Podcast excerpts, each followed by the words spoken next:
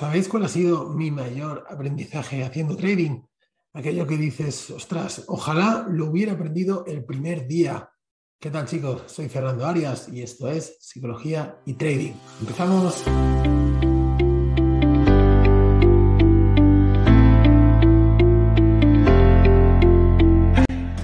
¿Qué tal traders? Soy Fernando Arias. Un placer estar aquí con vosotros una semana más en este podcast de Psicología y Trading. Bueno, hablábamos de cuál ha sido el mejor de nuestros aprendizajes o qué es aquello que yo destaco como el mejor aprendizaje, aquello que decimos, bueno, ojalá lo hubiera aprendido el primer día y bueno, me habría ahorrado muchísimos disgustos, ¿no? Bueno, pues vamos a hablar de ello. Antes de comenzar, quiero agradecer a IG la colaboración en la que hemos llegado para patrocinar el contenido del podcast. Así que bueno, por aquí debajo os dejo unos enlaces para que podáis abrir una cuenta con IG, sabéis que es mi broker de confianza, tenéis acceso a una cuenta demo ilimitada con datos en tiempo real, tengo el enlace por aquí abajo, y también si queréis una cuenta real, pues obviamente también, y uno de los aspectos más importantes y que a mí me gusta destacar también es la colaboración que tiene IG con Pro Real Time para utilizarlo como la plataforma con la que nosotros vamos a operar. Sabéis que es la plataforma con la que yo opero día a día y que, bueno, la verdad es que estoy súper satisfecho tanto de Pro Real Time como de IG. Así que nada, os dejo por aquí los enlaces y agradecemos una vez más la confianza que ha puesto IG en el equipo de psicología y trading. Y ahora sí que ya vamos a empezar con el contenido del podcast. Em, y como siempre digo, eh, el trading saca lo peor de nosotros mismos, ¿no? Em, el mercado es algo que no podemos controlar y quizá eso es precisamente lo que más nos cuesta entender. entender. En nuestro día a día eh, nos gusta tenerlo todo bajo control, ¿no? Y si hay algo que, está fuera de nuestro control, pues intentamos eh, hacer lo que sea para, para, tenerlo. Esa sensación de incertidumbre no nos gusta, no le gusta a nadie y no la tenemos controlada, ¿vale? No, no, tenemos controlada esa sensación de, como decir, bueno, va a pasar algo y yo no puedo hacer nada. ¿Qué pasa? Que como queremos actuar, ahí es donde empiezan los problemas, ahí es donde empiezan los break-evens innecesarios, esos break-evens que nos pasan tantas y tantas veces, en los que tomamos una posición, cogemos unos poquitos puntos, metemos en break-even, ¿para qué? Para no perder, como siempre, la aversión a las pérdidas, el miedo a perder, el no aceptar las pérdidas. ¿Y qué pasa? Pues que el precio toca tu break-even y se va directo a tu profit. Bueno, esto supongo que sonará mucho, el sentimiento de frustración es brutal. Em, y es uno de los catalizadores de los días en que acabamos eh, haciendo un mal día de trading. Estuvimos hablando en el podcast de la semana pasada sobre los malos días de trading. Pues bueno, ese break-even a veces es el, el, punto de partida, ¿no? ¿Y por qué pasa este break-even? Bueno, esto tiene varios puntos. Uno de ellos es la falta de confianza en tu estrategia. Si has tomado la entrada adecuada en base a tu estrategia y bueno, simplemente tienes eh, miedo o no estás seguro al 100% de tu estrategia, pues pasan estas cosas, ¿no? Y el segundo punto es cuando has entrado al mercado sin que sea tu estrategia, es otra parecida, o un poco quizá ya por la experiencia que tienes has decidido entrar al mercado porque mm, sabes que, el movimiento va a ir a tu favor, pero no tienes ese convencimiento total, ¿no? Tienes cierto miedo, tienes cierta inseguridad y ahí es donde colocas pues ese break-even que hace que luego te salte la posición. Entonces, como digo, estamos acostumbrados a trabajar el ser humano bajo la racionalidad, ¿no? Y las matemáticas, pues eh, nos gustan muchísimo. Dos y dos siempre eh, son cuatro en la vida real. Pero en el trading no podemos trabajar con esta mentalidad, porque el mercado tiene un componente técnico, obviamente, pero también tiene una parte de aleatoriedad, ¿vale? Sobre todo cuanto más bajamos la temporalidad. Y diría que lo que más he aprendido, mi mayor aprendizaje quizás ha sido que no podemos intentar predecir lo que va a hacer el mercado.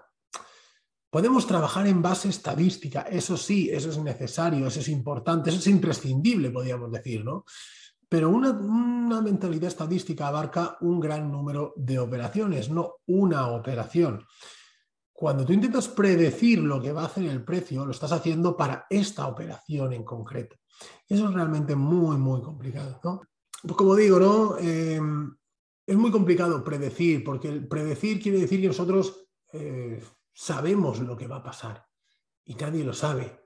Lo que sí que podemos saber es lo que estadísticamente va a pasar. Pero entonces tenemos que trabajar con un método, tenemos que trabajar con una estadística, tenemos que trabajar con unos determinados profits y hacer una gestión activa en muchas ocasiones es querer jugar a predecir eh, los mercados. ¿no? El mercado va a hacer lo que tenga que hacer y tú no puedes hacer nada por influir en él más allá de la gestión del riesgo. Recuerda que es lo único que está en tu mano. Una vez que tú entras al mercado, lo único que está en tu mano es la gestión del riesgo, es limitar las pérdidas. Sabéis que insisto mucho en la pérdida máxima diaria, la pérdida máxima por operación. Lo tenéis todo esto y muchísimo más eh, de todos estos temas que soy tan pesado, pero que sí que dependen de nosotros y que nunca hacemos, lo tenéis todo en mi libro, Cómo no quemar una cuenta. Eh, muchos de vosotros ya lo habéis leído, eh, me habéis escrito que, os ha encantado, que bueno, la verdad es que a mí me encanta recibir esos, esos mensajes. Pero el libro se trata de eso, ¿no? El libro no se trata de explicaros un método mágico para ganar dinero, sino se trata de cómo hacer para no perder dinero, cómo intentar evitar esos autosaboteadores que están en nuestra mente y que nos impiden eh, avanzar. ¿no? Y es que, ¿sabéis qué pasa? En el mundo de la formación, del trading y demás, hay mucho gurú que nos enseña y nos quiere decir, oye, mira, eh, no te has dado cuenta, pero aquí había un volumen que nos decía que esto podía subir y claro, con el gráfico pasado yo creo que todos somos unos grandes gurús, ¿no? Pero en el momento del mercado se está formando nuestros patrones y está el precio en directo, pues la verdad es que todo se hace eh, mucho más sencillo, eh, mucho más, mucho más complicado. ¿no? Entonces tenemos que, que, ser realistas también, sobre todo cuando hacemos los backtests y decir, oye, ¿realmente esta entrada la hubiera tomado?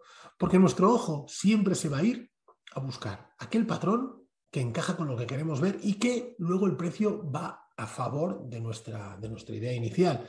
El patrón aquel que se da, pero que se va esto, nuestro ojo no lo identifica.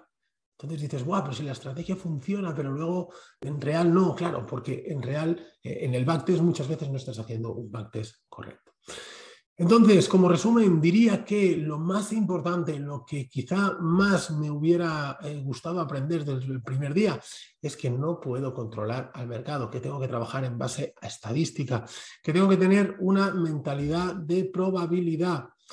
Y también un tema muy, muy importante que hablaremos eh, con más detalle en los próximos podcasts es la paciencia. Si tenemos una entrada, un patrón de entrada o un par de patrones de entrada, vamos a ceñirnos a ellos, vamos a hacernos especialistas en esas entradas, vamos a dejar de inventar, vamos a dejar de querer coger todos los movimientos. Es un error muy, muy, muy común el querer estar dentro siempre y dudar y decir, mira, eh, si hubiera entrado aquí, pues me hubiera puesto el stop allí y me hubiera llegado esto al profit y, no lo he hecho y, y te estás autosaboteando en medio de la sesión.